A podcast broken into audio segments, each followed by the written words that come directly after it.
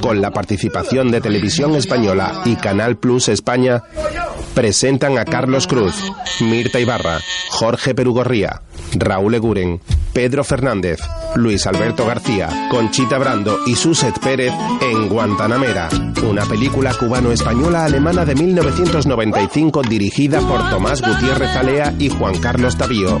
Guajira Guantanamera,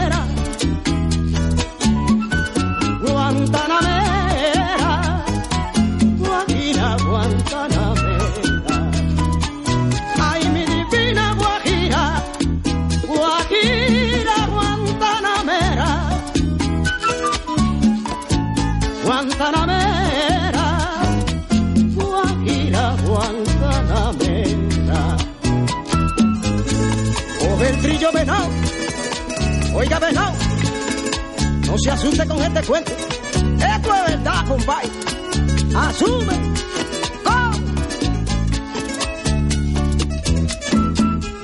Un avión de una aerolínea cubana aterriza en un aeropuerto. Chochita vieja cantante, que en Guantánamo nació. Chochita vieja cantante, que en Guantánamo nació. A Guantánamo volvió a un homenaje elegante.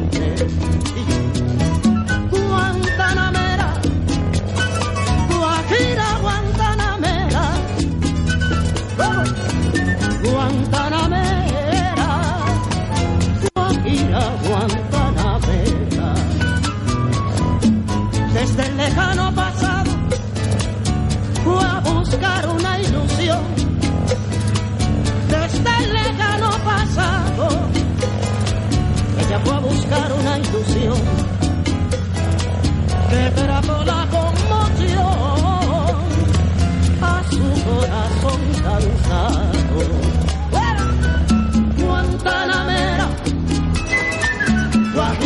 Un taxi circula por la ciudad de Guantánamo.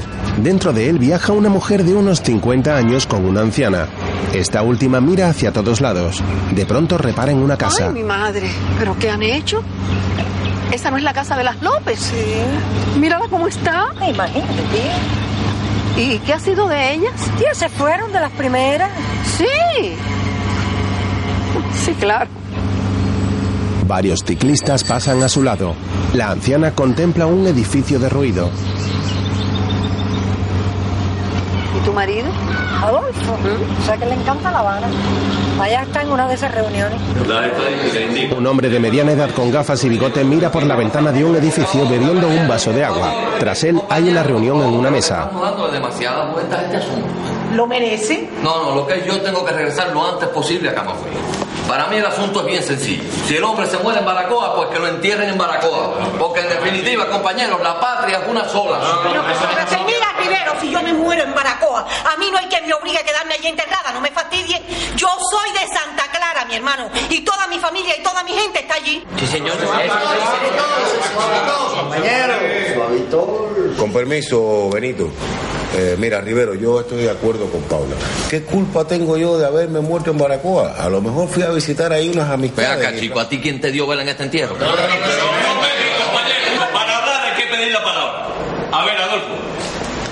El hombre del bigote ha levantado la mano. Si nos repartimos el muerto entre todos. Concreta tu idea. Si cada empresa provincial asume su responsabilidad territorial, si cada uno de nosotros se compromete al traslado del difunto por su provincia, entonces todos tocamos a menos. Lo cual quiere decir que entonces sí alcanza la cuota de gasolina que se le asigna a cada funeral. Mira, justo.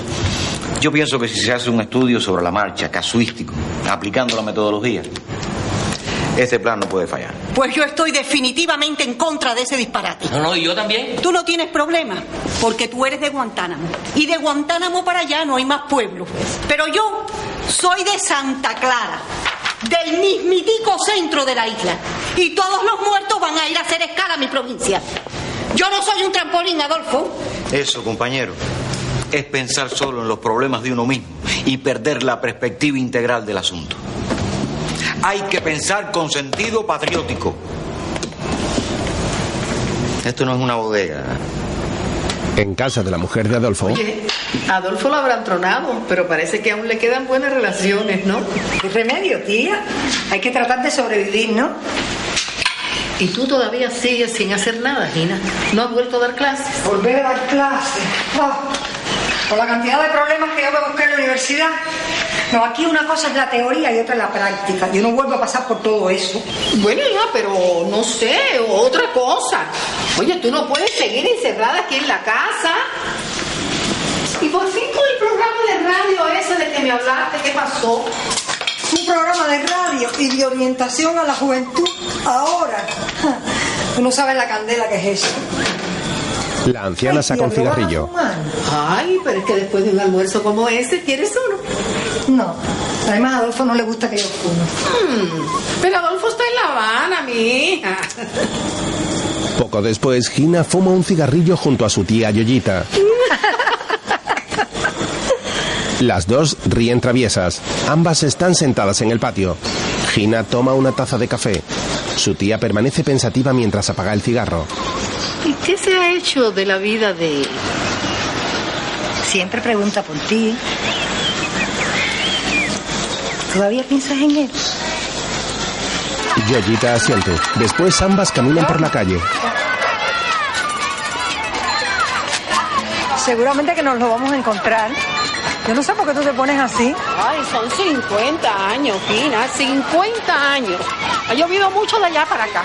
No, no, que va, yo no quiero que él me vea así. Eh, pero así como tía. No, que cómo, Gina, así. Oye, yo tenía 17 años cuando él dejó de verme. ¿Y tú crees que él tiene 18 ahora, tía? Una señora las ve pasar. travieso!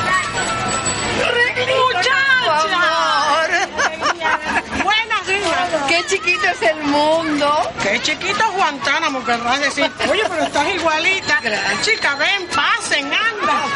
Tengo un porcino en La Habana. Venga, venga. Pasan al interior de una tienda de ropa. Pero cuéntame, ¿qué ha sido de tu vida? ¿Te casaste? Ay, hija, ¿quién se acuerda? Yo he echado raíces en este pueblo. Con decirte que yo no conozco Santiago de Cuba. Ay, no me digas eso. ¿Y has tenido hijos? Una hembra y un varón. Ay, me gustaría conocer. Llégate a casa, vivo en el mismo lugar. Gina coge un vestido y se lo echa por encima para ver cómo le queda. precioso. Te lo voy a regalar. Ay, no, tía. Si yo no salgo a ninguna parte. Además, a Adolfo no le gustan las ropas tan escotadas. Luego, Yoyita está en un escenario recibiendo un homenaje bajo un letrero que reza La cultura es inmortal. Una niña le da un ramo de flores y ella saluda al público. Entre ellos está Gina sentada. Entre la banda, un músico de pelo blanco y bigote se oculta tras su bombardino tratando de que Yoyita no le vea. Guantanamero, en 50 años, desparramando su arte por los escenarios del mundo, Georgina Travieso no fue solo Georgina Travieso, no. Para muchos ella fue Cecilia Valdés, o Madame Butterfly, o María Lao, o Luisa Fernanda. Durante el discurso, los dos ancianos se han encontrado con la mirada y se han saludado tímidamente como dos adolescentes. Luego, en casa, el músico pone un disco en una gramola y vuelve al patio con una botella de vino y dos copas. Allí está sentada Yoyita mirando unas fotos, la cual sonríe emocionada al oír la música. Mírate joven en la glorieta. Me siento como si estuviera haciendo una travesura. Gina debe estarme buscando por toda la fiesta. Y ya verás mañana lo que cuente esa chismosa de regla. Tras servir las copas, él se sienta a su lado y brindan antes de beber. Ella sigue mirando las fotos y se fija en una foto antigua donde aparece una niña con tirabuzones. Esta niña. Me parece haberla visto hace poco. No tengo la menor idea de quién podrá ser. Debe ser que ya ando mal de la cabeza. Yo creo que tú nunca anduviste muy bien de la cabeza. Qué jóvenes éramos entonces. ¿Sabes que todavía guardo tu cinta azul? Mi cinta azul. Te olvidaste. ¿No te acuerdas de que cuando te fuiste me prometiste que volvería? Me dejaste en prenda cinta azul de las trenzas. Ay, ahora me acuerdo. Fuiste al andén a despedirme. Llovía a cántaros. No, Cándido, no llovía. Recuerdo que hacía un día precioso. Sí que llovía. Nunca he vuelto a ver un sol tan hermoso como el de aquella mañana. Había un nublado tan grande que nunca puedo saber cuándo anocheció. ¿Anocheció? Pero si era el mediodía, Cándido. Era de noche, de noche. ¿Cómo de noche, muchachos? Si el tren salía a la una de la tarde. Aquí está. Cándido le enseña una cinta azul de raso desde la ventana y ella la mira emocionada. Luego él cambia de canción en la gramola y ella canta frente al espejo. Yo soy como el cisne blanco que cuando canta se muere. La, la, la, la, la, Qué jóvenes éramos entonces. Cuando me pongo sentimental, tú sabes lo que yo hago.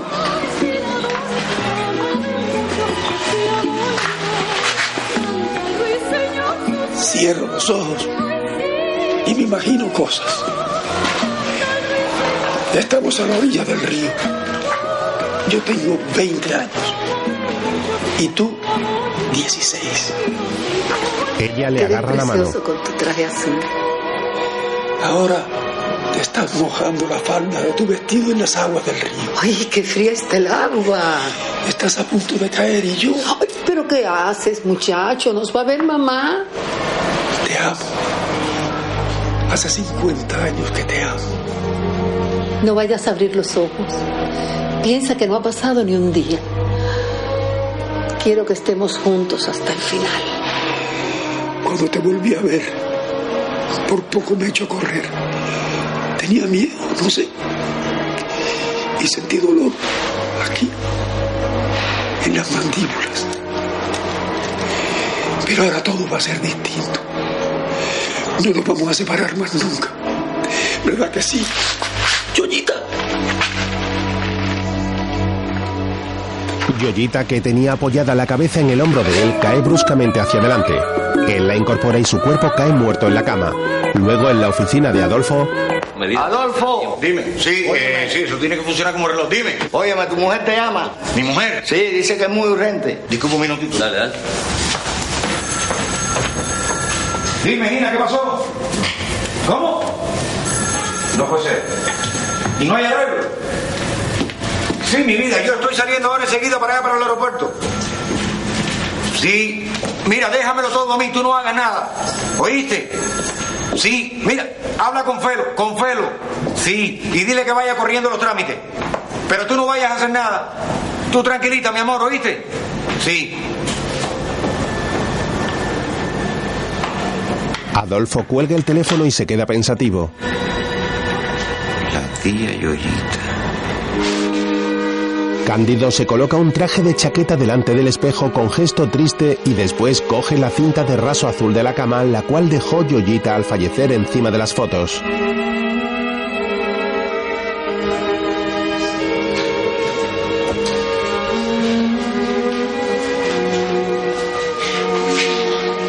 Más tarde, en la capilla ardiente, Gina ve cómo Cándido anuda la cinta en un enganche del ataúd.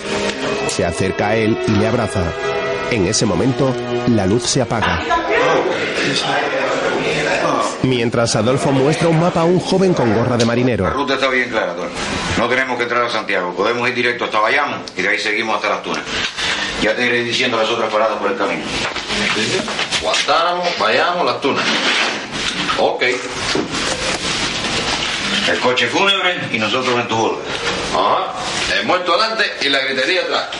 Ok. Gina y Cándido entran en el Cándido, despacho. quería pedirte un favor. Usted dirá, Cándido. Mira, Adolfo, a mí no me queda nadie en este mundo. Él quería ver si tú le permitías acompañar a tía Yoyita hasta La Habana con nosotros. Me faltaría más, Cándido. Usted es como de la familia. Mire, ya yo había previsto una eventualidad como esa y solicité una orden de servicio para cuatro personas.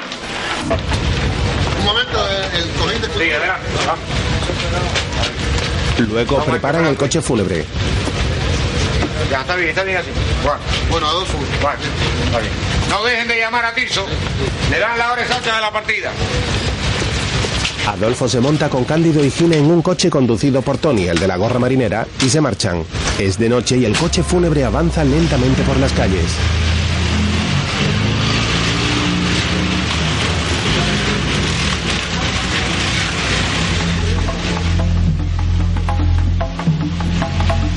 Doblar una esquina, Cándido tiene una alucinación y ve en una acera a una niña rubia con tirabuzones vestida igual que Yoyita en la foto.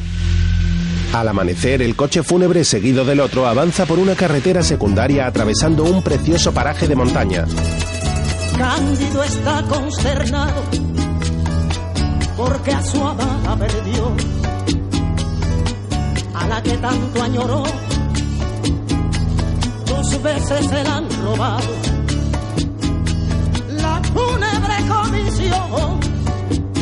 Deja de ver hacia el oriente, va rodando hacia occidente para cumplir su misión.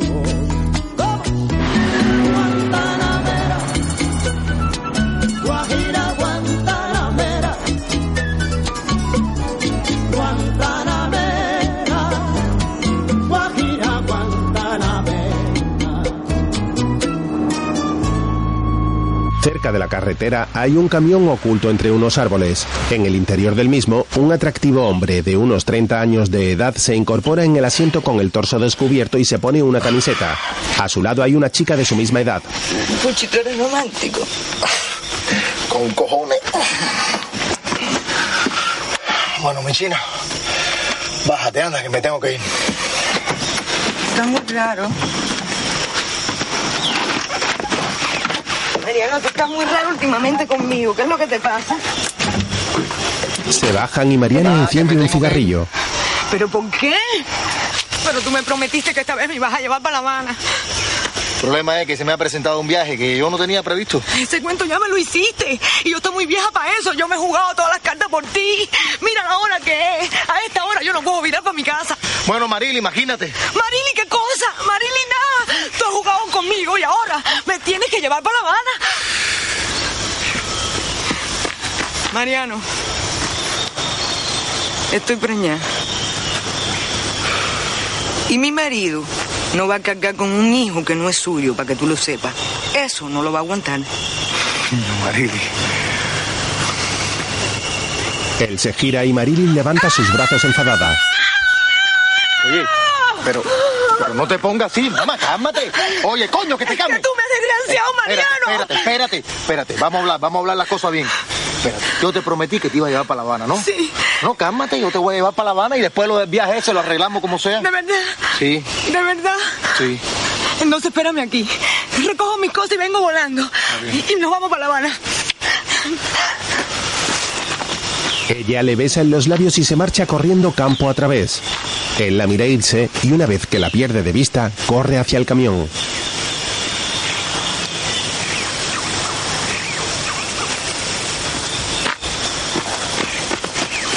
Después, una mujer oronda de unos 40 años sale al porche de su casa con una cerveza en sus manos y se la da a un hombre que está tumbado en una hamaca.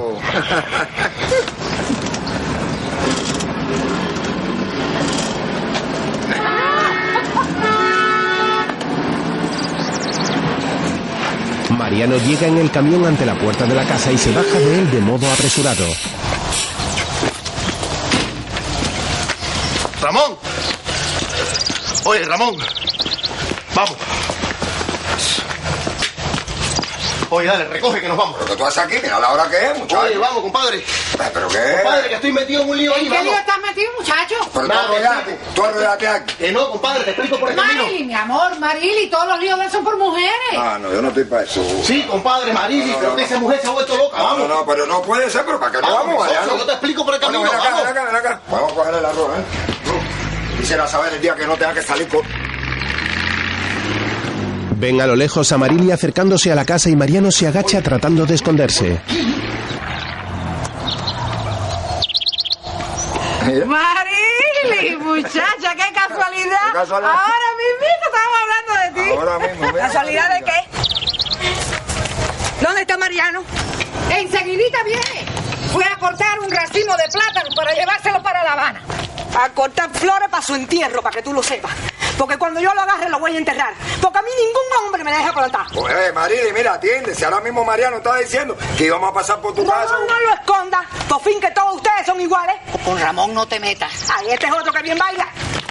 Tú sí que eres una buena bandida. ¿Qué te has pasado por la piedra? Todos los hombres de la malla. Eso es envidia. Toca la guarda, no hay quien le meta el diente. Y yo voy a entrar. Por encima de mi cadáver. En mi casa no entran putas. Desde la ventana, Mariano ve pasar el coche fúnebre seguido del otro. Se detienen en la carretera y un joven se acerca al coche donde viajan Gine y los demás y les ofrece unas ristras de ajos.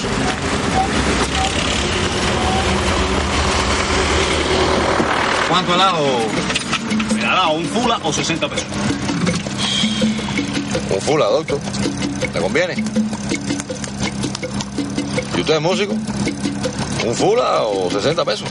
Es como la mitad de mi sueldo. ¿Cuánto tiene ahí? Aquí tengo seis. Dame. Dame los seis. Ya. No. Esto me lo lloran en La Habana. Deme un chancecito ahí. Tony coloca los ajos a los pies de Adolfo. Poco después llegan ante un bar y Adolfo le pregunta a una joven que está tras un mostrador. No ni una. Oye, ¿qué tienes de comer ahí? ¿De comer?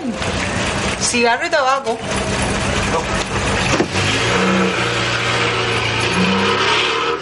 Se marchan. Poco después oyen la radio en el coche y Adolfo mira el mapa. los sectores estatal, cooperativo y campesino constituye cifra jamás igualada en el territorio. Conviene que ustedes, los funerarios, estén sobrecumpliendo los planes. Como máximo en la anterior etapa. No hay caja para tanta gente.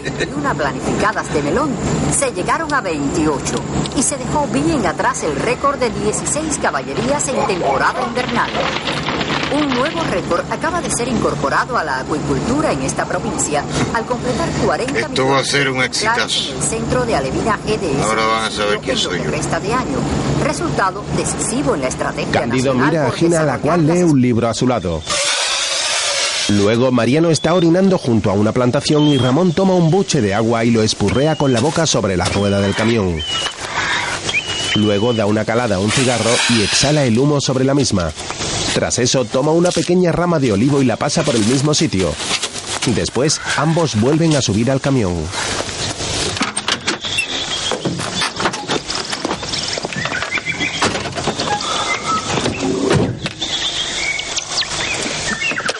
Ven acá, mi hermano.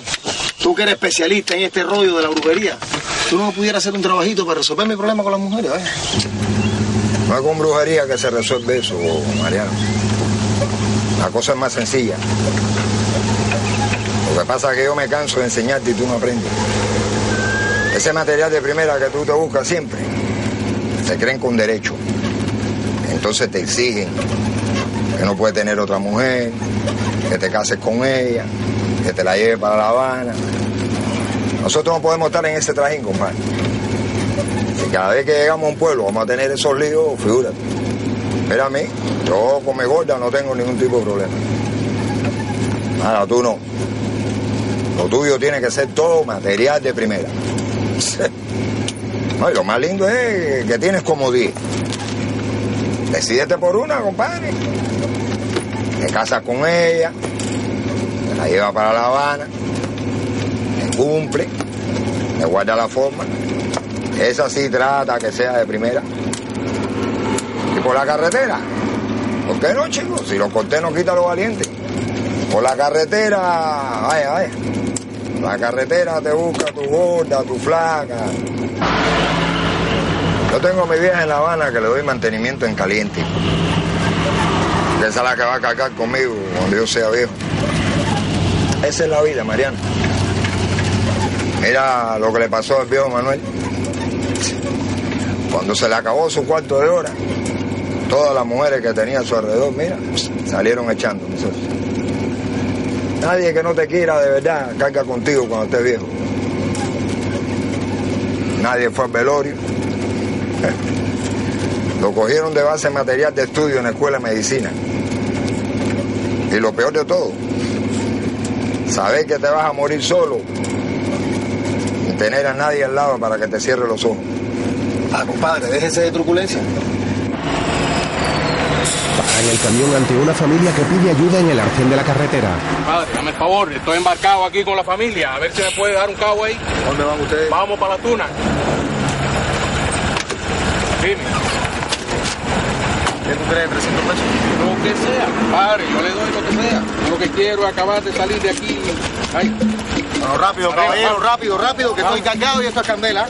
Arriba, caballero, que estamos apurados. Arriba, arriba, vamos a mover los pies ahí.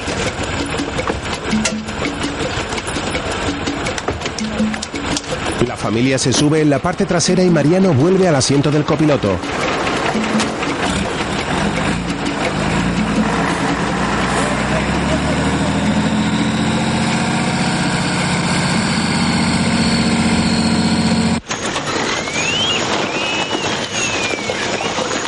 Mientras, el coche fúnebre y el otro se detienen ante una cantina. Adolfo se baja y pasa entre distintas personas que esperan en cola hasta llegar a un mostrador. Tras él hay una mujer atendiendo. Compañera. Compañera, a ver si nos puede priorizar ahí antes de la Ay, cola. no puedo, Mire, que nosotros traemos un cadáver que trasladamos hasta La Habana. Sí, mi amor, yo entiendo tu problema, pero aquí lo único que ofertamos es jugo de tamarindo. Ah, bueno, mira, me puedes dar cinco. No puedo, mi amor, porque hasta que no llegue el hielo no podemos iniciar la venta. Luego Mariano y Ramón se apean del camión en un bar de carretera. Estoy pidiendo dos cafés y que voy al baño.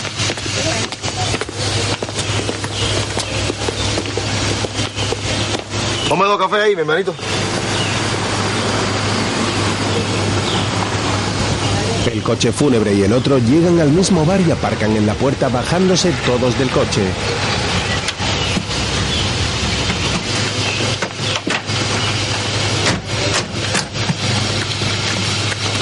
Tomar un poquitico de agua. Gina y Adolfo se colocan en el mostrador junto a Mariano. Por favor, el compañero administrador. Gracias. Adolfo se retira. El camarero sirve dos cafés a Mariano al lado de Gina, la cual bebe casi de espaldas a él. Este coge las dos tazas para llevárselas y tropieza con Gina.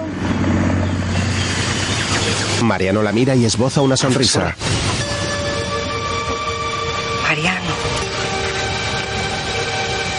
Lo recuerda unos años atrás dándole clase. ¿Estás trabajando por aquí? No. Bueno, sí. Ese es mi centro de trabajo. ¿No terminaste la universidad, Mariano? Y la terminé. Me hice ingeniero. ¿Y entonces? Imagínese. ¿Quiere café? No, gracias. Nada, pero aquí estoy bastante tranquilo. Y gano más incluso. ¿Y usted de paseo? No, estoy acompañando a un familiar. Mi tía. La llevamos a enterrar a La Habana. Lo siento mucho. Ambos se miran con cierta timidez. ¿Usted no siguió dando clase? No, es que regresamos a Guantánamo. En flashback, Gina recoge sus cosas tras finalizar la clase y un libro se le cae al suelo. Dentro de él hay una carta. Mira, aquí está la orden de servicio. Yo lo siento, joven, pero esto es con dólares. Vaya a ver si más adelante le resuelven, vaya a ver. Vamos. Gina se va y el atractivo Mariano la ve marchar clavándole sus intensos ojos verdes. Después, ella va en el coche mirando por la ventanilla y recordando el momento en que leyó la carta sonriente en el aula. Mariano y Ramón vuelven a subir al camión. Padre, me porté como un muchacho. La última vez que la vi, me puso una carta dentro de un libro y ya después no la vi más. No fue más por la universidad. De eso hace como.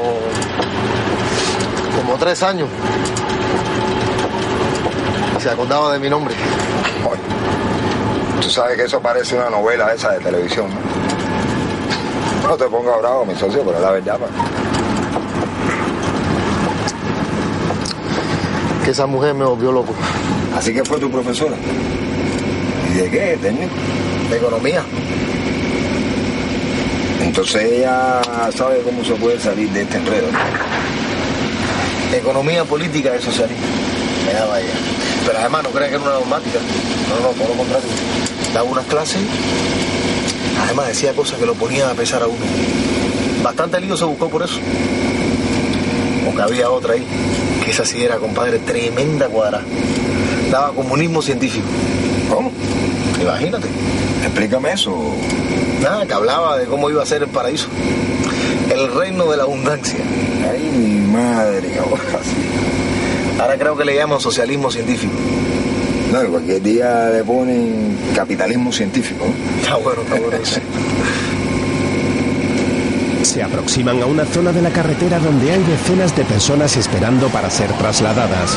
Un hombre se acerca a la ventanilla del conductor y habla con Ramón. llega, muchachos? Vayamos y después la tuna, que tengo que recoger una mercancía. ¡A barriga para la tuna!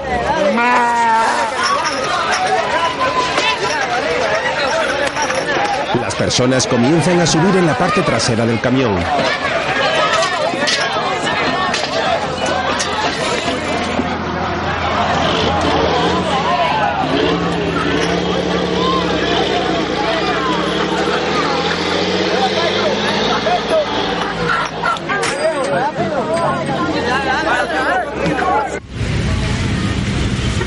El cortejo fúnebre pasa por un poblado de casas y un hombre ofrece por la ventanilla unos plátanos a Adolfo. Mira, madurito, ¿A cómo es? 50 kilos nada más. Dame una manito ahí. ¿Qué tiene? No, no, no, pero esto es en dólar. 50 kilos full, adulto. Dame, dame, dame. dame, dame, dame, dame. Ahí tiene. Gracias. A ver. Venga, Georgina. Músico. Gracias. ¿Tiene su vuelto, hermano? Sí. Muchas gracias. Tome, Adolfo. Adolfo toma un par de plátanos y se marchan degustando la fruta.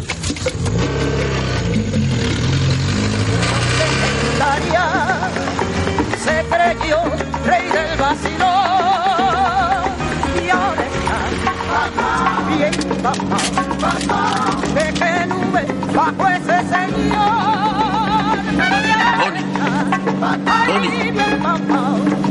pero no sería mucha molestia apagar el radio. Ok, músico. Disculpe. Espera un momento, Tony. Yo solo Adolfo se gira y mira serio a Cándido. quite la música. Creo que no es el mejor momento para estar festejando por todo el camino. Vaya caramba. A tu casa llegará quien de ella te votará. Adolfo, por favor. Está bien, Cándido, está bien. Yo solo tenía puesto el radio porque quería oír el parte meteorológico. Yo soy el primero en sentirlo de la tía Yoyita. Pero imagínense, si aquí cada uno llega, pone, quita y hace lo que le da la gana, ¿a dónde vamos a ir a parar? Está bien, no ha pasado nada. Apaga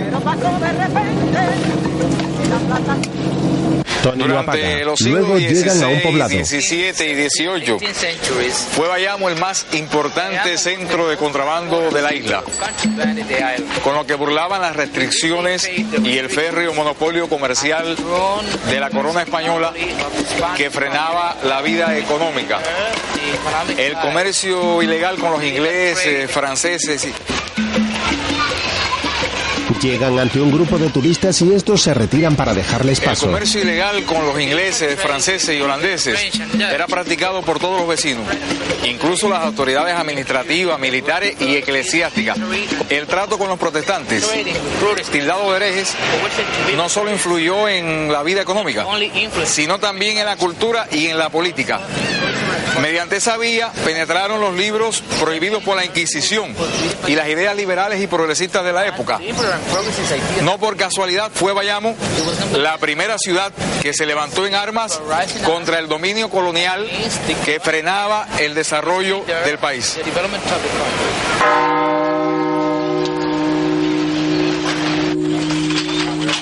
Un turista graba el campanario de la iglesia con su videocámara. Luego varias personas meten un ataúd en un coche.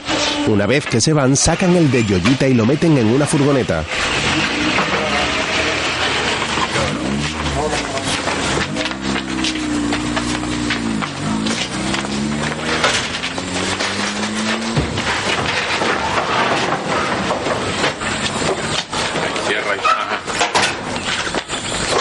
Cándido le pregunta a un hombre por el baño. Mira, Adolfo, voy a mandarle a hacer café, que hoy no hay merienda, ¿eh? Adolfo, yo he estado pensando y con este sistema se gasta lo mismo. El kilometraje es lo mismo. Pero la planificación de los recursos es económicamente equitativa, acorde al Sistema Nacional de Planificación. Adolfo, yo soy economista. Sí, pero no te das cuenta que la facturación de la ruta crítica asegura la gestión empresarial a todos los niveles. Además, posibilita una mejor distribución del producto social, sin contar la posibilidad de llevar registros estadísticos más eficientes. Tú sabrás mucho de economía, pero no entiendes nada de administración. Pero el doliente. A los muertos ya no les duele nada. Y en cuanto a los vivos, Bueno, tú sabrás.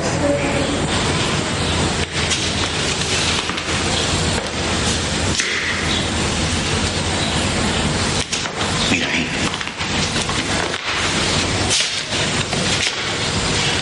Tú sabes lo que esto puede significar para mí. Para nosotros. Tú sabes lo importante que son en este país los golpes de efecto. Las cifras. Ayúdame, coño.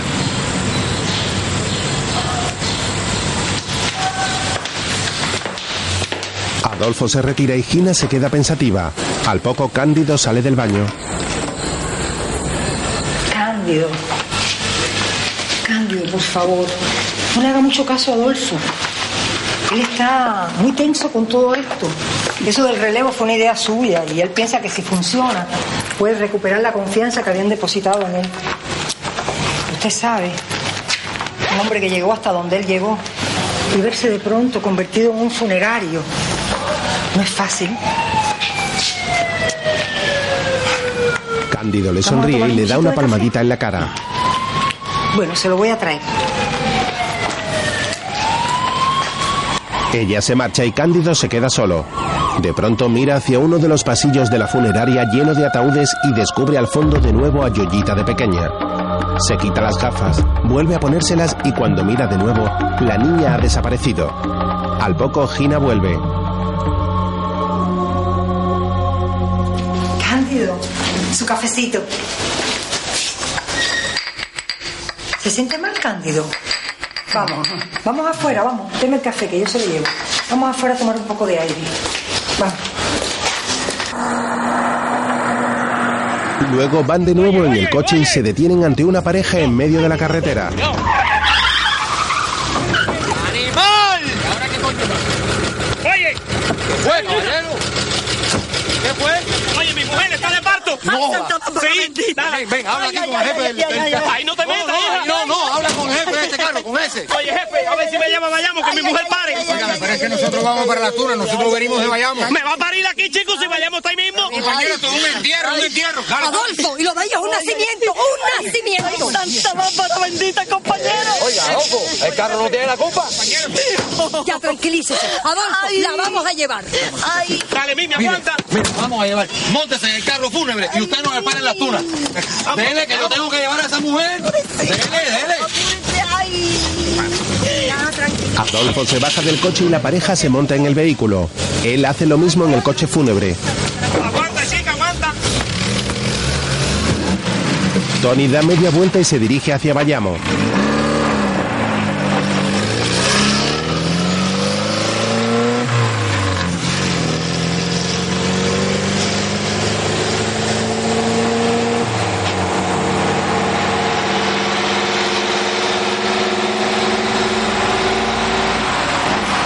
El coche se cruza con el camión de Mariano Ramón, el cual sigue atestado de personas. Tras este va otro coche.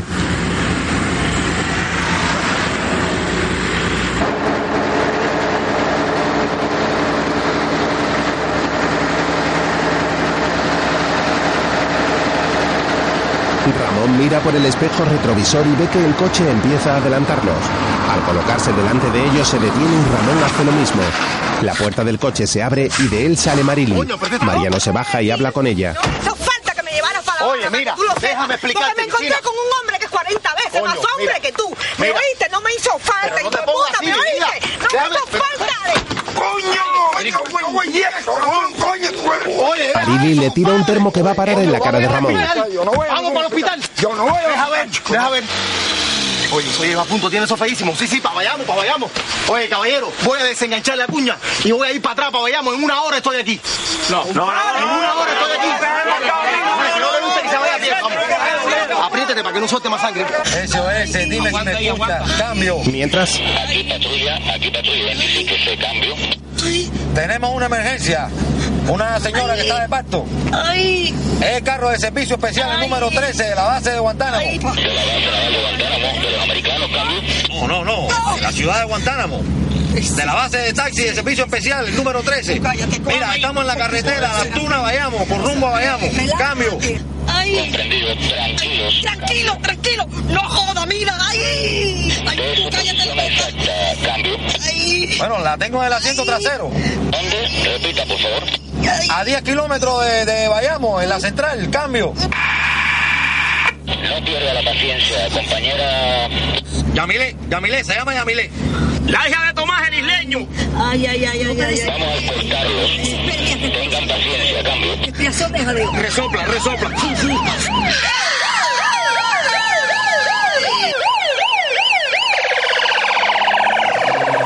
poco después llegan al hospital de Bayamo escoltados por una moto de policía. Dale, médico. Los médicos se acercan con una camilla para atender a Yamilé. Más tarde, Mi chofer. Bueno, mi hermano, gracias. Yamilé ya ha tenido el bebé en la misma puerta. En ese momento, Mariano y Ramón llegan con el camión al hospital. Gina se despide de los recién estrenados padres y se marcha con Cándido.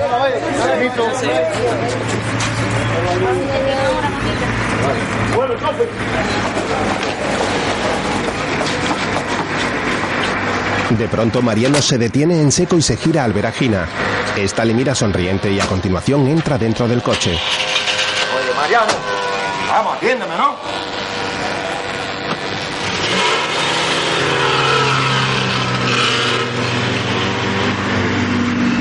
Se marcha. Poco después, Usted me va a perdonar, pero se agradece la ausencia de su esposo. Yo todo lo que tengo de feo lo tengo de sincero. Y ahora que estamos solos, como dice el dicho, quiero proponerles algo. Acá adelante, yo tengo un amigo que tiene una palabra. Una fondita clandestina. Un lugar muy serio, muy decente. Con un peso nos comemos tremendo amarillo con puerco. Aquí yo tengo unos fulitas. Así que donde come uno, comen tres. Se te agradece, Tony, pero yo también tengo unos dólares. El problema es que si nos demoramos, ¿quién oye a Adolfo? Oiga, el que espera lo mucho, espera lo poco. Adolfo no tiene por qué enterarse, mija.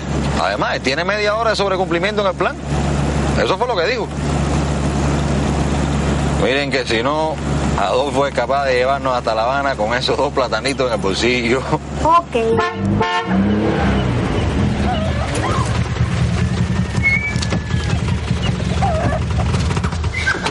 Poco después, aparcan el coche en la fonda. Venga, Cándido, pasen. ¡Mago! ¡Mago!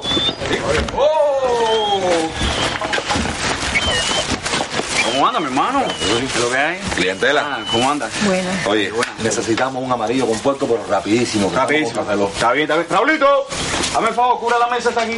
Pasen, pasen. Sepárenme mi asiento. Sí.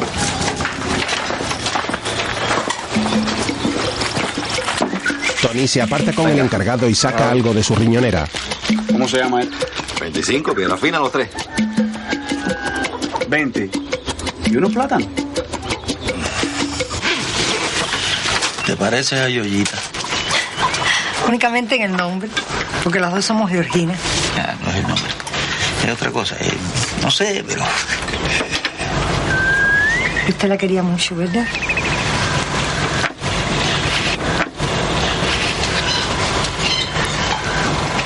Tenía tantas ganas de vivir. ella o tú. Mientras en la oficina funeraria descargan varios ataúdes de un camión. Adolfo se acerca al compañero que lo supervisa. Oye, eh, cuidado, caballero, suave. Trátenla con cariño. Me regaló, jefe. Manito, tú no puedes hacer esto en otro momento. No te preocupes, viejo. Mira, eso no tiene problema. En 10 minutos hacemos el cambio de carro ya. Todo iba saliendo de lo mejor y ahora se me ha trastrocado todo el plan. Mira, fíjate, justo llamó. Y yo le dije que ya todavía salido para que me voy. Óyeme, no cojas lucha. Mira que ya tú has tenido problemas con la presión. Mira, vamos a tomarnos un cafecito, ¿ah? Vamos. Mira, la van a hablar contigo. Haber sido por el bebé de mierda ese. Mientras en la fonda, Tony apura de un solo trago un vaso de cerveza. Permiso, yo los espero afuera. Casi que no has probado ni un bocado. Usted tampoco. Los viejos tenemos con poco. La soledad, mija, es la peor de todas las hambres. Ay, Cándido, usted no está solo. La gente lo quiere mucho. Y además tiene recuerdo de tía Yoyita. ¿Sabes? Yo toda mi vida estuve esperando un milagro. Pensé que alguna vez llegaría a tocar en la orquesta sinfónica. Pero no enfrenté el destino porque tenía miedo, qué sé yo. Yoyita se hizo famosa y yo, en cambio, allá en Guantánamo, con mi bombardino. Ay, Cándido. Ay, cara. 50 años posponiendo un viaje a La Habana.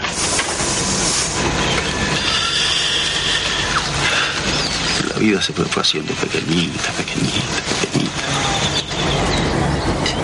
Los amigos se fueron muriendo o se marcharon del país. Y siempre son los otros los que se mueren. Y tú no quieres pensar en la muerte y un buen día te encuentras ahí, delante de ti.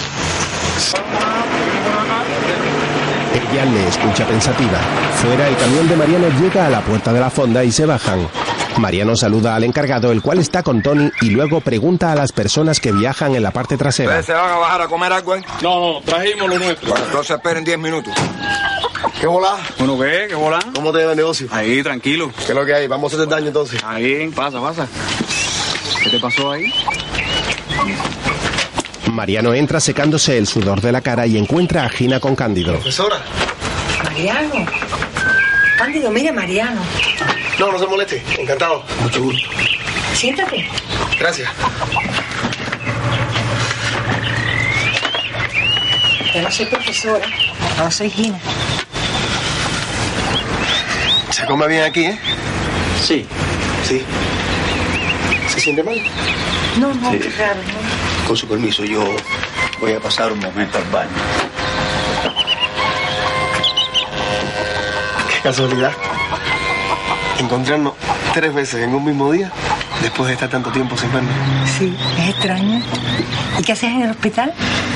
Nada, que mi compañero tuvo un accidente. Sí. Sí. Se nos atravesó una, una vaca, una vaca en el camino. Pero no, no fue nada grave, se dio un golpe en la frente. ¿Y usted qué hacía ahí? Otro accidente. No, pero distinto. Fui a acompañar a una muchacha que dio a luz una niña preciosa. Pero no era, no iba a un entierro. Sí, pero bueno, ya ves. Unos se van y otros llegan. Así es la vida, ¿no? Gina. Ambos sonríen nerviosos. ¿Usted siguió dando clase? Ay, no me trates más de usted. ¿Seguiste dando clase? No. Me cansé de dar cabezazos contra un muro. Qué lástima. Pero bueno, tú eres una mujer inteligente que puedes hacer millones de cosas. Además, el mundo no se va a acabar. ¿No? Y yo creo que al final, al final el muro cede. ¿Tú crees? Cede. Usted lo... Tú lo sabes mejor que nadie. ¿Te acuerdas? Todo cambia, se transforma, la dialéctica. Me encanta haber tropezado contigo.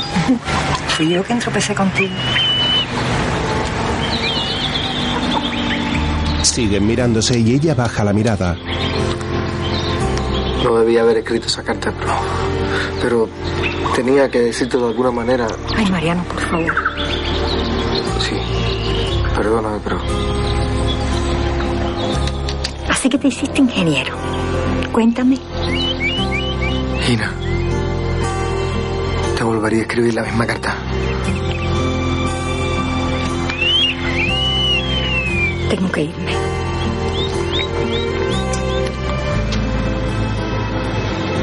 Ella se levanta y Mariano la detiene agarrándola de la mano. Ambos se miran unos segundos hasta que finalmente Gina se marcha, pero justo antes de salir se gira hacia él. muy linda. Mariano se queda sonriendo.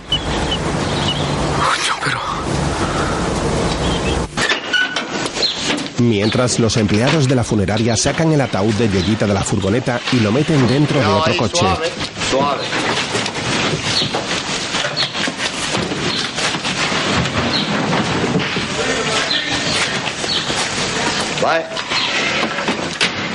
Ahí tiene el mejor coche del país. Ya deberíamos estar en camino. Permiso. Y esta gente que no acaba de llegar. Suave, chico. Oye, me van a apagar un fuego. Luego en el camión Mariano y Ramón prosiguen su viaje. Llegan a un poblado y pasan ante un edificio en cuya fachada un letrero reza. Es el momento de preservar nuestros sueños.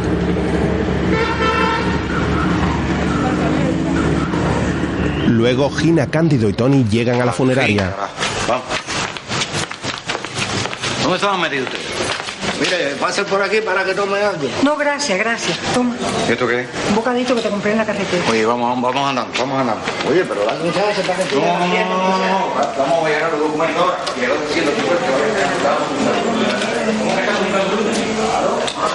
Gina se queda sola y mira a su alrededor. Cerca varias personas preparan coronas de flores. Cándido abre la puerta del coche fúnebre para comprobar si la cinta azul permanece en el ataúd y cuando cierra de nuevo descubre a Yoyita de niña en el reflejo del cristal.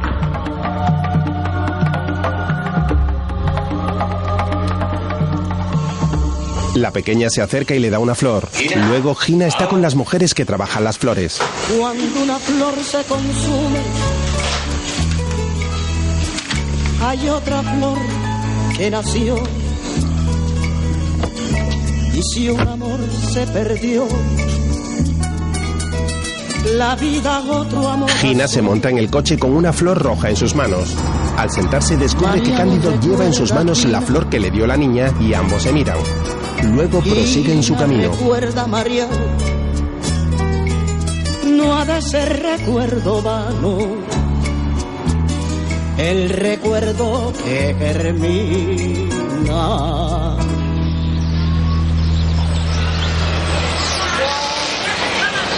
Más tarde entran en otro poblado y atraviesan una plaza donde decenas de ancianos hacen gimnasia junto a la estatua de un hombre que alza su brazo derecho. El coche se detiene unos segundos y Adolfo contempla el monumento imaginándose a él mismo en vez de la estatua.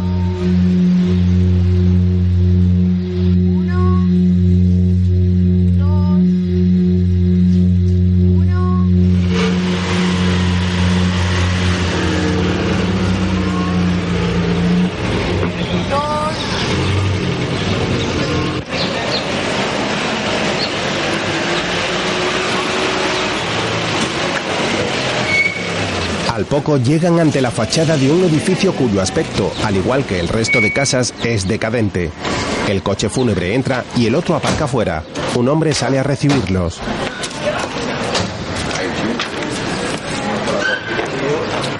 Oye, han estado llamando de La Habana, la hermana y la sobrina de la difunta. Están preocupadas por la demora en la llegada del cadáver. ¿Qué se creen, chico?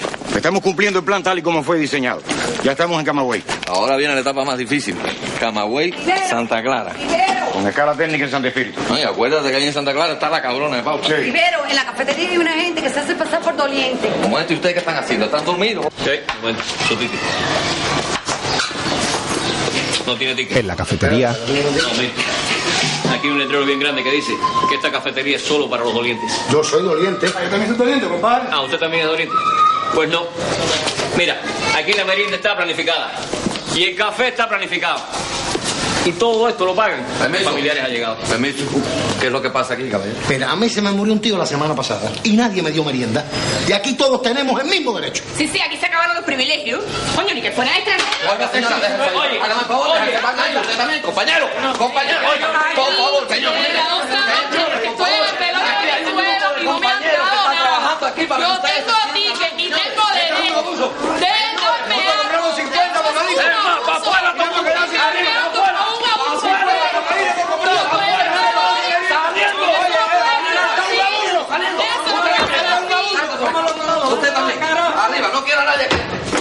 No quiero a nadie aquí. mascarilla. Eso es lo que tenía que hacer, chico. Muerto el perro, se acabó la rabia. Adolfo coge uno de los bocadillos de la bandeja y el camarero le pone mala cara. Fuera, Gina charla con Cándido sentados en un banco. ¿Qué remedio? Así se sufre menos. Tú tienes toda la vida por delante. Ay, Cándido.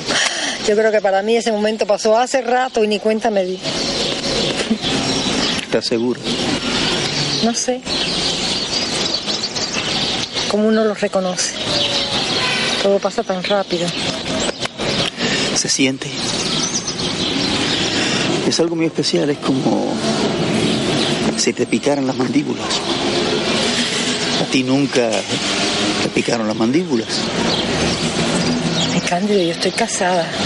Ay, vieja. Tú lo que estás es ciega.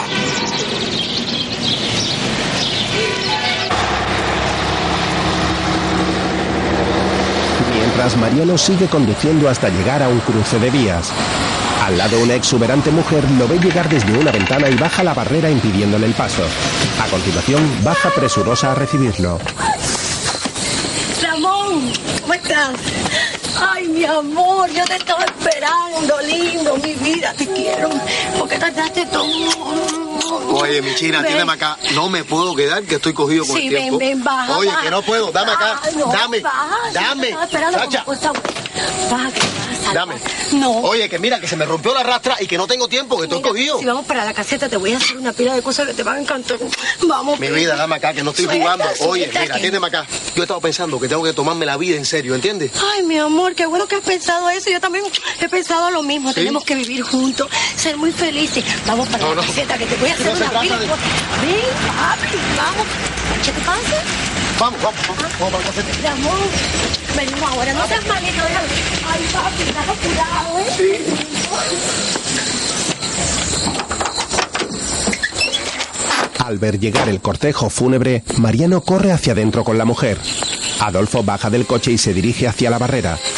Mira hacia la vía, pero no ve a ningún tren llegar. Se dirige a Ramón, el cual Oye, ¿qué también se ha bajado del camión. ¿Qué guardavía? Mi amor, mi amor, ponte eso que no tenemos Dentro. tiempo. Esto. No te vas a olvidar de mí. Te quiero. Ven. Ven conmigo. Atiéndeme, no tenemos tiempo. Quiero, ven. Ven. No tengo que ir. Ven, nunca te he dicho. ¡Guardavía! ¡Guardavía! Mira, a ver ahí que te están llamando. ¿A mí? Sí, a ti.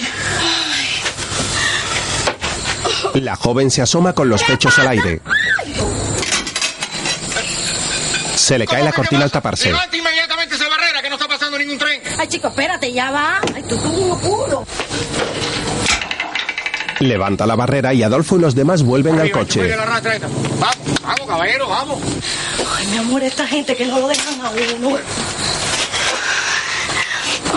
Vuelven a besarse cuando de pronto llega el tren.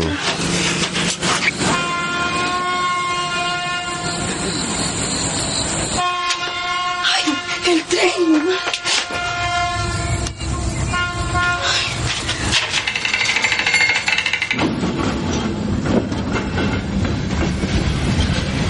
Vuelve a bajar la barrera con ayuda de la manivela.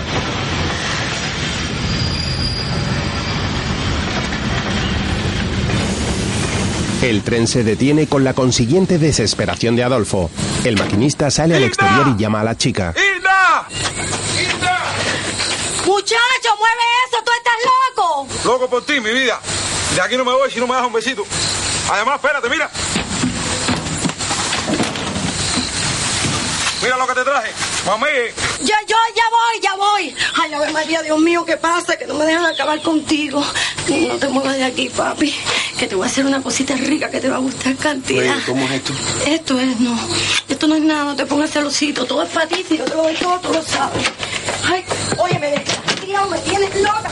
Abre, abre, abre. El motor del coche fúnebre comienza a echar humo. ¡Adolfo! Adolfo se acerca. Se partió la correa. Usted tiene otra ahí, ¿no? No, no, no, yo no tengo nada. Pero ¿cómo coño usted no tiene otra correa de repuesto? Y usted, ¿cómo no tiene un hígado de repuesto? Ven, le va a hacer falta, ¿sabe? Hay que hacer algo. Ahora sí está hablando bien. Y urgente, esto tiene que funcionar como un reloj. Estamos a 25 kilómetros de Camagüey. 150, Santi Espíritu. Usted viene conmigo. Tú, a boca rápido. Vamos, hay que resolver esto con Rivero. Ustedes se quedan ahí cuidando el coche.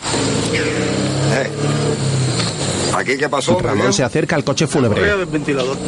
Ah, me lo dicho. Yo tengo correa de esa ahí. Ah, yo siempre tengo correa de esa ahí en el rastro de atrás. A ver qué medida, ¿eh? Yo le voy a traer una, ¿me vio? Está bien. No, pero ¿qué usted va a hacer? No, no, no, no, Dios me libre yo cobrarle y aprovecharme la situación esta, está loco, yo se la traigo, me vio. Guarde, guarde eso. Muchas gracias, mi. Arriba, Mariano descorre la cortina de modo sigiloso y por una rendija ve a Gina caminando junto al camión mientras espera la reparación del coche. Luego se va hacia otra ventana y ve a Hilda hablando con el maquinista del tren. Voy a ir para allá, que, que, que ese es mi trabajo. Decidido, abre la puerta de la caseta y sale sin que Hilda lo vea en dirección a su camión.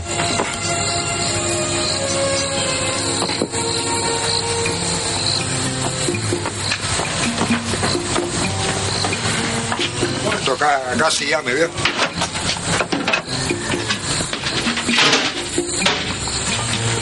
Ya puede arrancarlo, eh.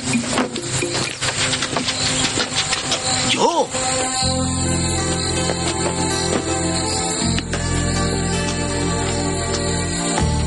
Tratando de no ser visto, Gina. Mariano llega justo donde está Gina. Gina se gira sonriente y él se le acerca. Los dos se miran nerviosos y con cierta timidez.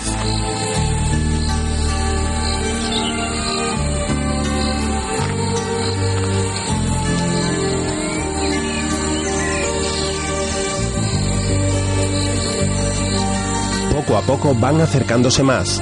Mariano le toma la cara por la barbilla y ella le acaricia su mejilla hasta que por fin ambos se funden en un apasionado beso.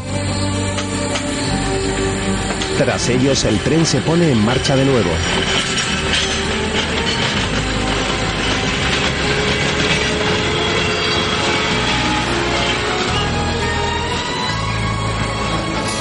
Una vez que el tren se va, Hilda los descubre.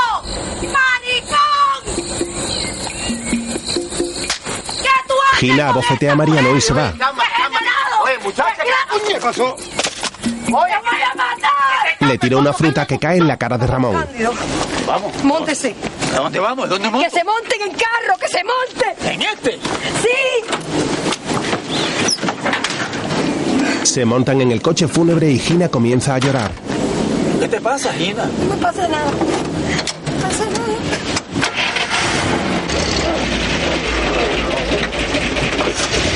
El coche y se marchan.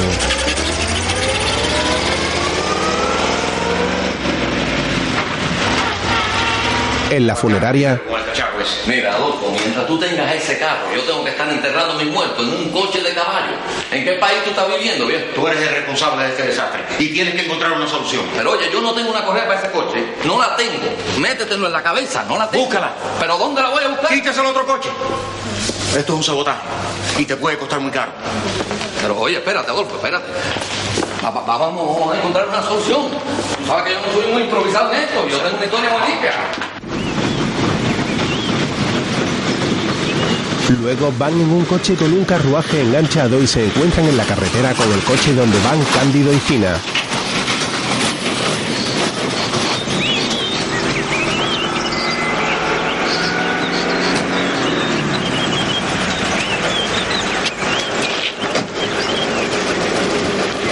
Oye, ¿y esto?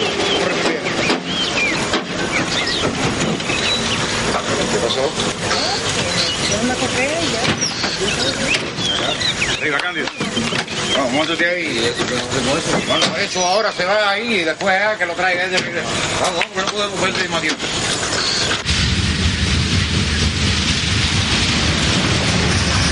Luego el cortejo fúnebre circula en la misma dirección con el carruaje enganchado.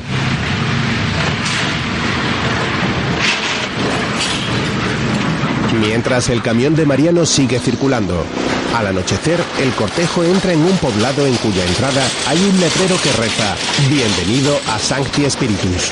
Minutos después, Adolfo habla con un hombre con bigote. ¿Qué pasó? Lo de siempre, un muerto. Y hay que enterrarlo en Cárdenas. Bueno, ¿y qué? Que no tengo más carro. Aquí hemos estado en alerta necrológica. Pero no dicen que vivía aquí. Pues que lo entierren aquí. El viejo Orlando dejó escrito en su testamento que si moría en Cárdenas había que enterrarlo en Santi Espíritu. Y si moría en Santi Espíritu había que enterrarlo en Cárdenas. ¿Y eso por qué? No, ganas de joder. Te tocó a ti. Pero tú sabes lo que eso significa. Que hay que convoyar los servicios. Pero que yo tengo que llegar a La Habana. Oye, el viejo Orlando tiene que llegar a Cárdenas. La ley es pareja. No, no, no, no, esto es un imprevisto. La muerte siempre es un imprevisto. Y tú deberías saberlo, por oficio. Adolfo se quita las gafas con desesperación. Fuera de la oficina, Gina y Cándido caminan hacia la oficina y oyen desde fuera la conversación. De putería. Por la edad que tenía, se puso a apretar con un viejo ridículo. ¡No se lo permito! Oiga, no. ¡Ay! Ya, Cándido, le da una bofetada. Mientras, Ramón y dos hombres meten a un cerdo en el camión. Ah, trabajo, bicho.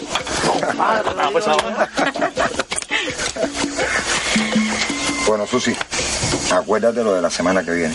Sí, mi grandón, sí. Si la semana que viene me van a traer unos frijolitos negros y unos guanajos que encargué. Y cuídate, mi vida. No te pierdas, ¿oíste? La cosa no está como para perderse. Ay, te quiero. Ay, qué lindo. Vamos, voy. Sí. Cuida la puerta, ¿oíste? Sí, Y cuídate. sí, vamos. Ah, bueno, bicho.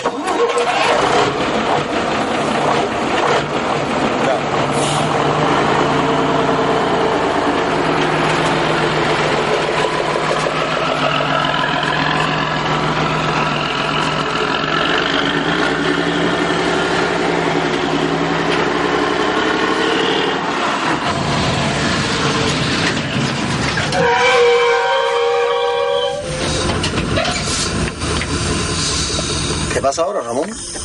Bájate. ¿Cómo? Que te bajes. ¿Eso por qué? Porque tenemos que echarle petróleo al tanque, Mariano. Y allá adelante en la gasolinera quien está es Wina. Y tus mujeres son muy belicosas. Yo no estoy para esos problemas. No, chico, no, con Wina no es lío. ¿Qué tal el carajo yo? Ok. Pues nada, vamos a seguir andando. Oye, vamos a seguir, mi hermano. Te dije que no es lío.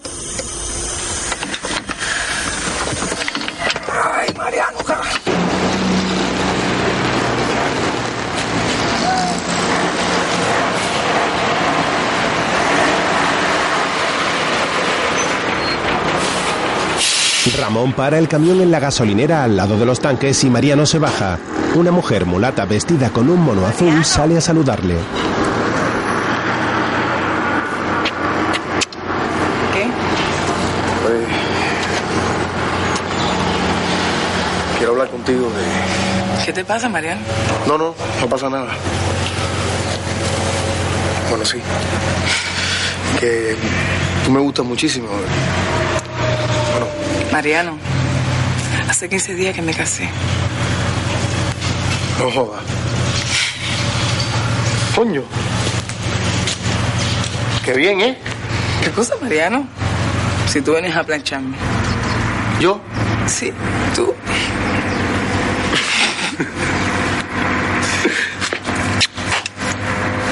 ¿Y cómo te va? Bien. Vamos a tomar café. ¿m? Ramón, vamos a tomar café. ¿Vamos a tomar café? No, no, no, deja, deja, deja, deja, gracias. Oye, vamos, que no hay lío. Vamos. Entran en la cafetería. Al poco, Tony llega en el coche y se detiene para repostar. La mujer sale a atenderle. Desde dentro, Mariano mira por la ventana.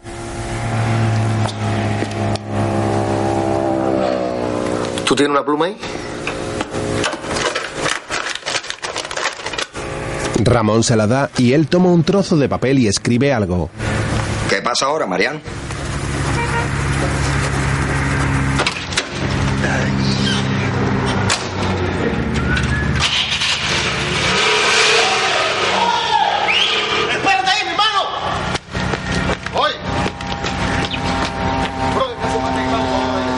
Mariano corre al coche para entregarle a Tony la nota, mientras Gina y Cándido ven cómo meten el ataúd en otro coche. Lo siento, pero yo sigo por mi cuenta. Me muero de vergüenza, todo fue tan desagradable. Ah, ¿Por qué? Si tú no tienes que ver nada con eso, no tienes que ver nada con esa bestia. No se ponga así, no le haga caso, no se da cuenta de que él no entiende. Precisamente porque no entiende, tú no tienes nada que ver con él. Soy yo el que tiene una pena muy grande, muy grande. Al ver cómo tú desperdicias tu vida al lado de ese hombre. No hay derecho. Ay, Cándido. Hay momentos en la vida en que hay que tomar decisiones. Yo ya he decidido. Ah, mira. Es la nieta. Cándido detiene a una anciana. Gracias a ellos voy a llegar hasta Cárdenas. Gracias. No, por nada. Encantada. Cuídese mucho. Hasta luego. Cándido se despide de Gina y se sube en un autobús. Ella vuelve a la oficina y Tony la aborda. Mire, a mí no me gusta meterme en la vida de nadie. Ahora acabo de Oye, pasar siempre por... Vamos tú también. Arriba, vamos, vamos. Ya hemos perdido bastante tiempo. Gina, dale. Bueno, Bueno, nos vemos. ya tú sabes. No dejes de avisarle a Paula. No. De nuevo los coches se ponen en marcha. Atraviesan un puente y el autobús va tras ellos. pisotear del prójimo el sentimiento, porque ha de barrer el viento esa manera de actuar que ha sido Adolfo tu vida, sin principio, sin pudor, sin respetar el amor. Esa es batalla perdida. ¡Vamos! Guantanamera, Guajira, Guantanamera, Guantanamera. Llegan a Santa Clara y Adolfo habla con su compañera en una oficina. No. Yo dije a tiempo que esto era una locura y nadie me hizo caso. Ahora los hechos me han dado más razón. En menos de lo que canta un gallo, por aquí han desfilado tres entierros de tránsito. Uno para Cienfuegos, otro para Boda de Pasajeros y el tercero para Santi Espíritus. El muerto de Cárdenas. Yo soy el pionero de esta operación. Yo estoy llevando los cálculos.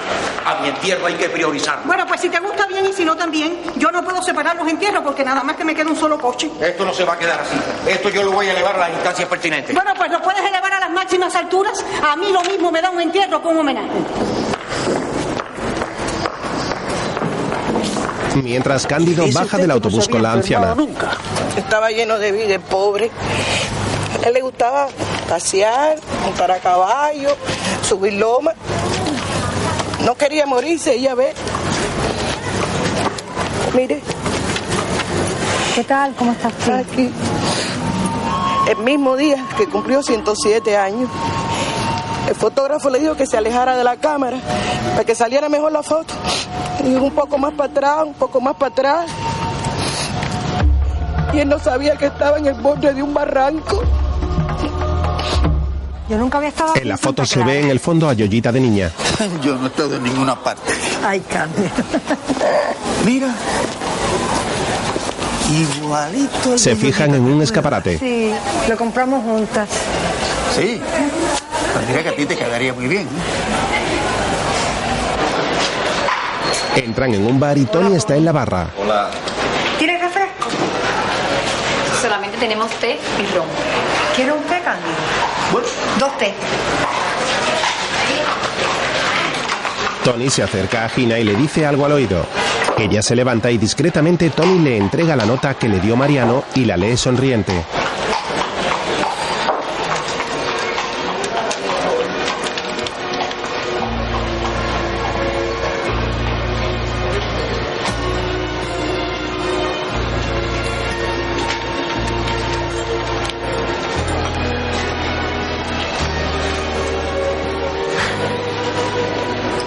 Acabar de leerla con una sonrisa en sus labios se gira hacia Tony.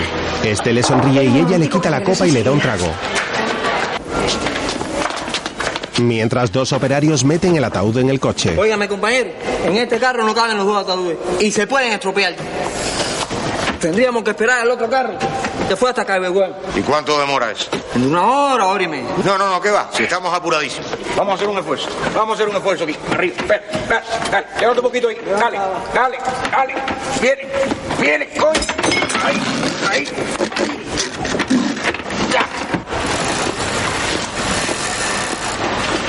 Consiguen meter un ataúd encima de otro. En el bar, Cándido y Tony charlan en la barra y al poco llega Gina con el traje del escaparate puesto y el pelo suelto.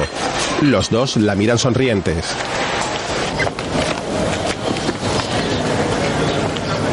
Mientras Adolfo espera con desesperación. Intenta abrir la puerta del coche pero está cerrado.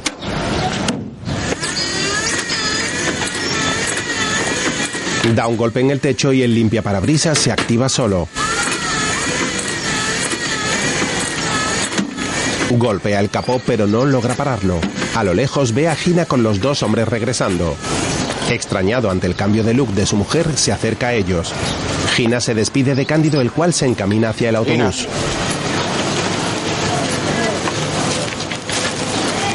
Pareces una puta con ese pelo suelto. No sé lo que te habrá contado el viejo ese, pero no te quiero ver hablando más con él. Y que me está cambiando el vestido ese enseguida. Oye, cuando yo estoy hablando, se me escucha, coño. No, no se meta ahí, muy bien. ¿Qué te habrá figurado? Le da una bofetada y Mariano, que pasa en ese momento, detiene el camión y baja presuroso. ¡Suéltala, coño! Eh, pero que- eh, Le da un puñetazo en la cara y Adolfo cae al suelo. Adolfo. Adolfo. Vamos, vamos, chicos. Ramón intenta llevarse a Mariano y este se queda contemplando la escena. Yo te lo he dicho, quieres. Se marchan. Gina intenta levantarse para decirle algo, pero Mariano ya está a varios metros de espalda. Cándido ve su intención y camina en dirección al camión, pero los dos se montan y se marchan sin percatarse del aviso del anciano.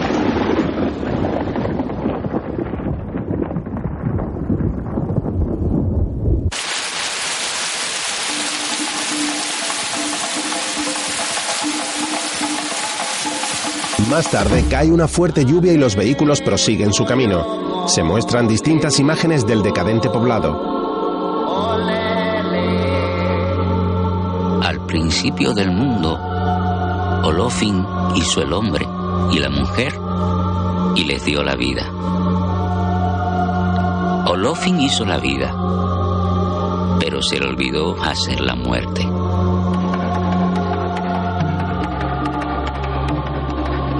Pasaban los años y los hombres y las mujeres cada vez se ponían más viejos, pero no se morían. La tierra se llenó de viejos que tenían miles de años y que seguían mandando de acuerdo con sus viejas leyes. Tanto clamaron los más jóvenes que un día sus clamores llegaron a oídos de Olofin.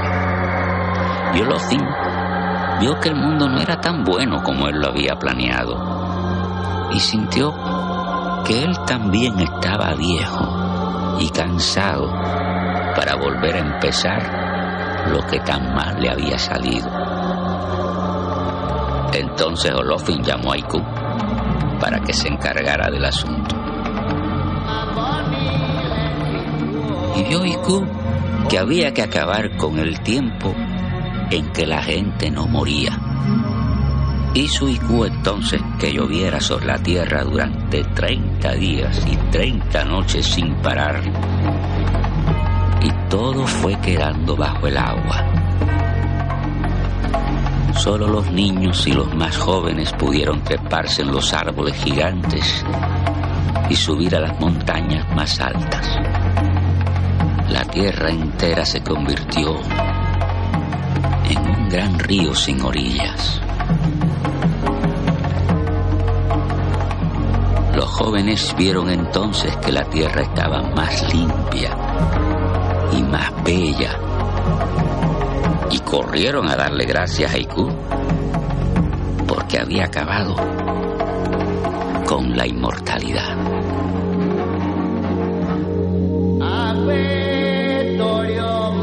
En una carretera, la Yoyita niña y la anciana cruzan juntas la calle bajo un paraguas en dirección al cementerio. Al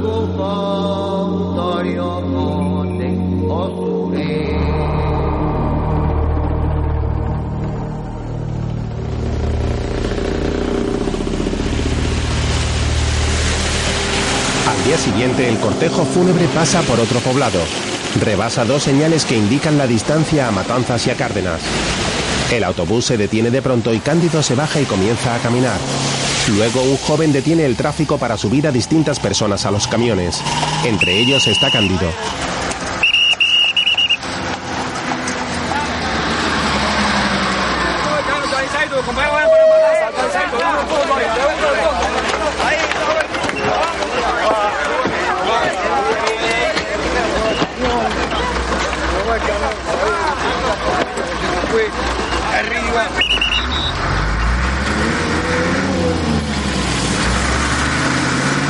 Se coloca entre las distintas personas. Hace una soleada mañana y el anciano mira pensativo el paisaje apoyado en uno de los laterales del camión. Mientras el camión de Mariano y Ramón pasa por el mismo sitio donde Cándido se apeó del autobús.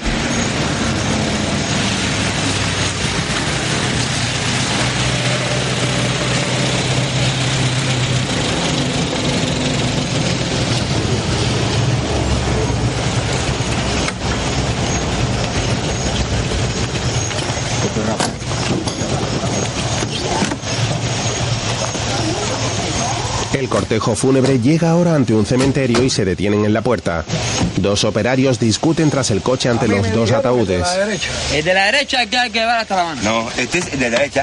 El de la derecha es este, veo. No vamos a estar aquí discutiendo todo el día. Uno tiene una cinta azul amarrada, el otro. Uno de ellos coge la cinta, la cual se ha desanudado de la caja. Tras el entierro, el cortejo se pone de nuevo en marcha.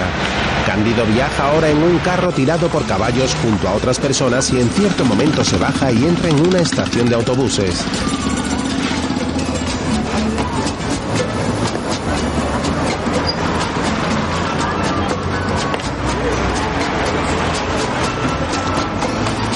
En la ventanilla de información. ¿Para qué hora hay pasaje para La Habana? Hasta mañana está suspendida la venta de boletos.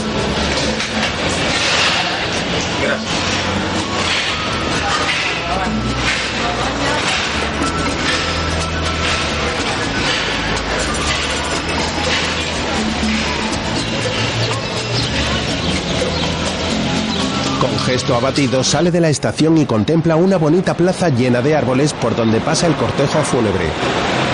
Al poco, los coches transitan por otra calle hasta llegar a una cochera de coches fúnebres.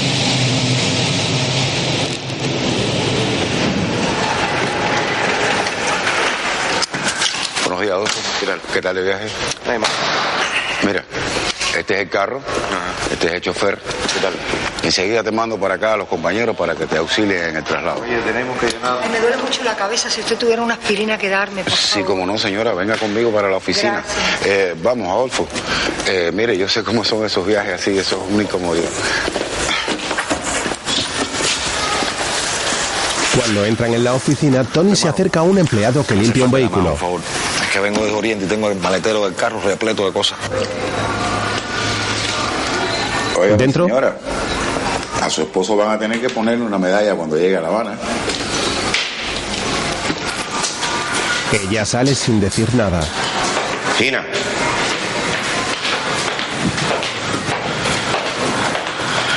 Gina, perdóname, no supe lo que hacía. No me hagas esto.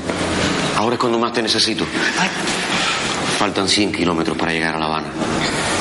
Cámbiate ese vestido. Cuando regresemos a Guantánamo todo va a ser igual que antes. No, Adolfo. Ya nunca va a ser como antes. Ahora te conozco demasiado. Y mira, me cansé de no pensar. Si me equivoco nada, me equivoqué como todo el mundo. Ah, y el programa ese de radio que me viene proponiendo José Luis, lo voy a aceptar.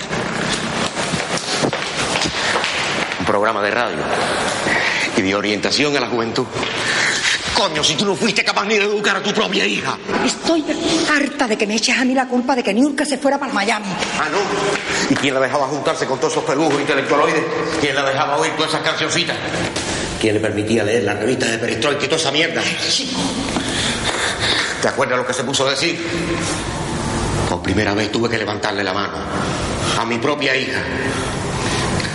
¿Cómo coño no se iba a ir si le envenenaste el cerebro? Ay, Adolfo, Niurka no se fue ni por las amistades, ni por las canciones, ni por lo que leía. Se fue porque todo eso lo tenía que hacer a escondidas y estaba hasta aquí ya. No. Espera, yo te dejé hablar todo lo que te dio la gana. Ahora estoy hablando yo. Sí, tú tienes razón. ¿Quién soy yo para orientar a nadie? Si yo alguna vez hago el programa ese, el que yo quiero, no es para decirle a nadie lo que tiene que pensar. Que me coja yo diciendo una consigna o bajando un teque. Tú sí que no me conoces a mí. Ah, y el vestido, no me lo voy a cambiar. Se marcha a la calle. En la cochera, Tony mete su coche y le da al empleado una caja y un racimo de plátano. Con. Oculta los plátanos con las coronas de flores y Tony saca una gallina. Vale, eso no va a haber problema. Lo pones aquí. Y si levanta la cabeza, tú se la hundes. Toma. Regalito. En el puerto, Mariano está frente al mar mirando al infinito junto a una grúa que descarga unos containers mientras fuma un cigarrillo. Una vez descargado, se marcha con el camión.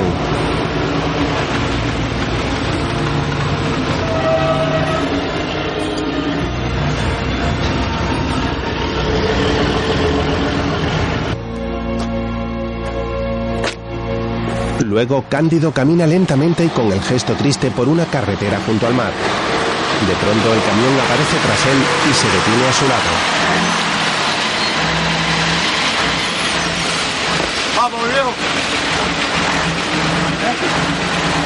Cándido sube al vehículo. Luego pasan cerca de otro puerto.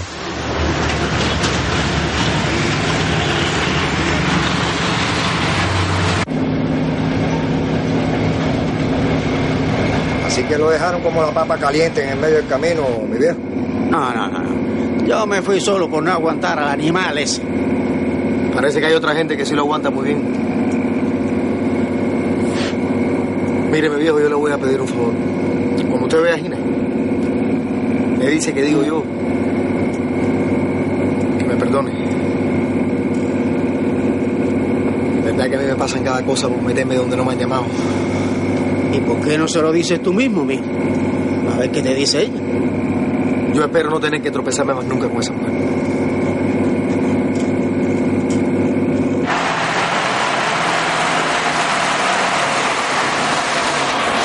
Por la noche, el camión llega a La Habana y Cándido se despide de los dos hombres antes de bajarse.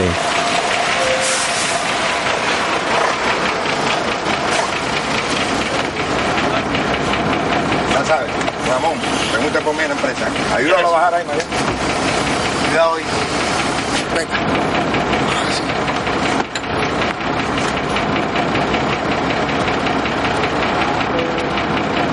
Bueno, mijo. Cuídese, mi viejo.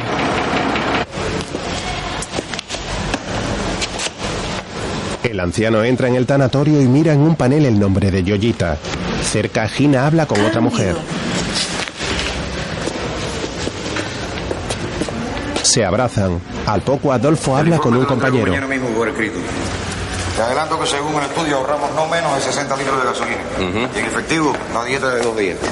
Ven acá, no hubo problemas por el camino. Ah, problemas siempre hay, pero también siempre hay soluciones. Miren, Santi Espíritu decidí convoyar los dos entierros hasta Candela. Y ahí está la orden. Dos empleados sacan el ataúd del ascensor. Al pasar frente a Adolfo, este se fija en la cinta de raso azul. Firma a su compañero en un papel. Gina, Adolfo y la otra mujer se levantan cuando ven pasar la caja.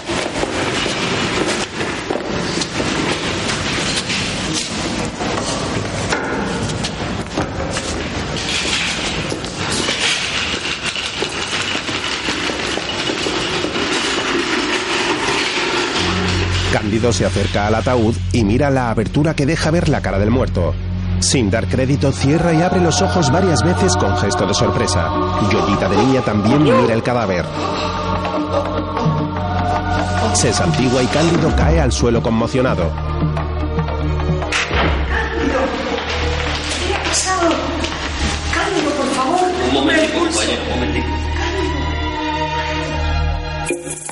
Adolfo mira ahora a la caja y descubre que en su interior está un hombre mulato en vez de Yoyita. Sorprendido, cierra la tapa para que nadie se percate.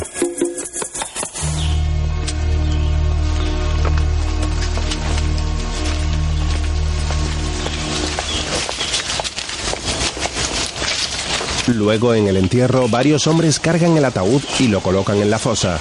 Con ayuda de unas correas lo hacen descender poco a poco.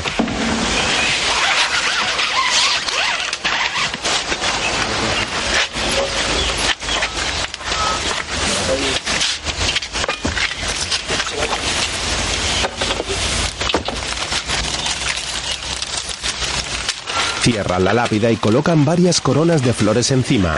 Adolfo avisa a un compañero.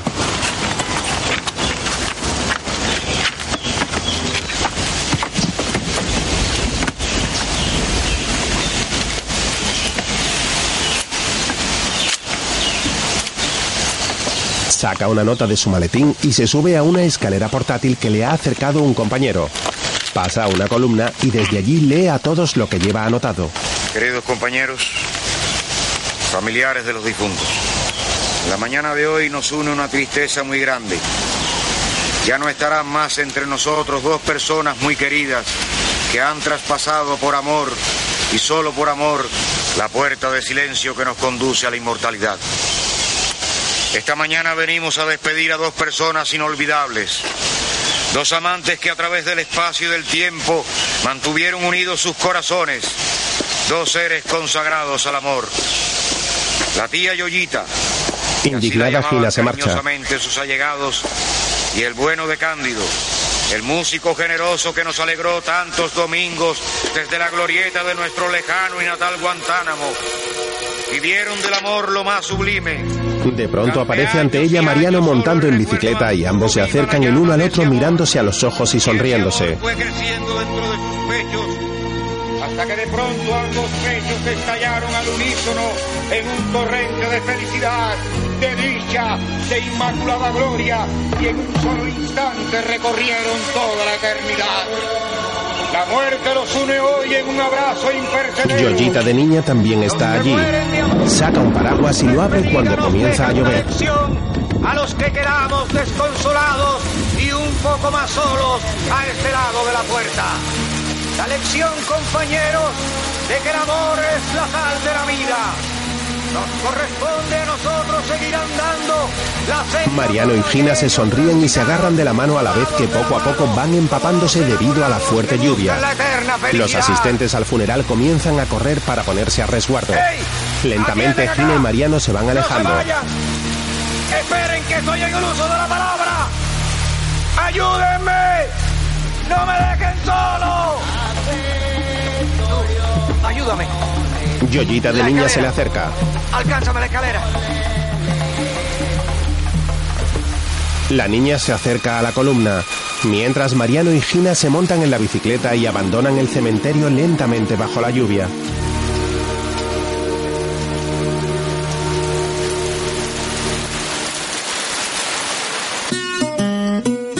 Sobre un fondo negro comienzan a aparecer los títulos de crédito.